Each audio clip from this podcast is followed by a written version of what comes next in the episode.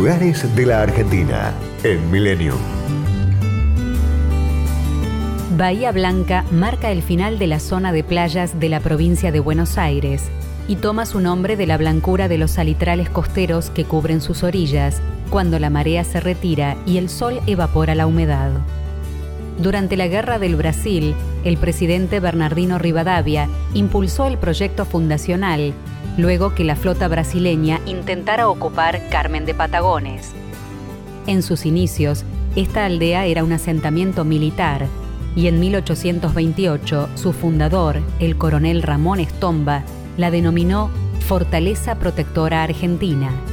Fue declarada ciudad el 22 de octubre de 1895. El centro histórico tiene como núcleo la Plaza Rivadavia, de diseño francés, y en ella se ubican varios monumentos donados por entidades extranjeras. Una de las obras más antiguas es el Palacio Municipal, localizado frente a la plaza, en el lugar que ocupó la Legión Agrícola Militar y el hospital que atendió a los primeros enfermos de cólera. En la Catedral Nuestra Señora de la Merced, edificada bajo la orden de Juan Manuel de Rosas, se guardan los restos del fundador. Con sus cinco plantas, el Palacio de Tribunales fue uno de los primeros edificios de varios pisos de la ciudad.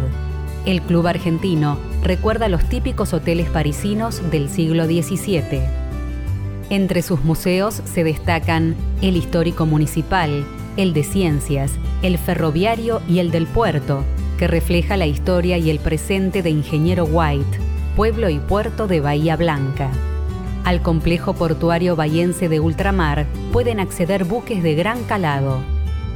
El Camino de los Puertos presenta arquitectura ferroportuaria, casas de chapa y madera, gastronomía, tradiciones y fiestas populares para tomar contacto con el mar, una comunidad inmigrante y su territorio en la localidad que alberga el primer puerto autónomo de aguas profundas del país.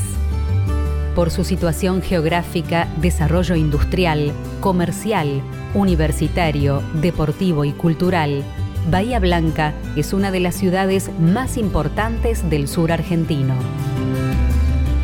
Destinos, culturas y valores. Lugares de la Argentina en Millennium. Podcast Millennium.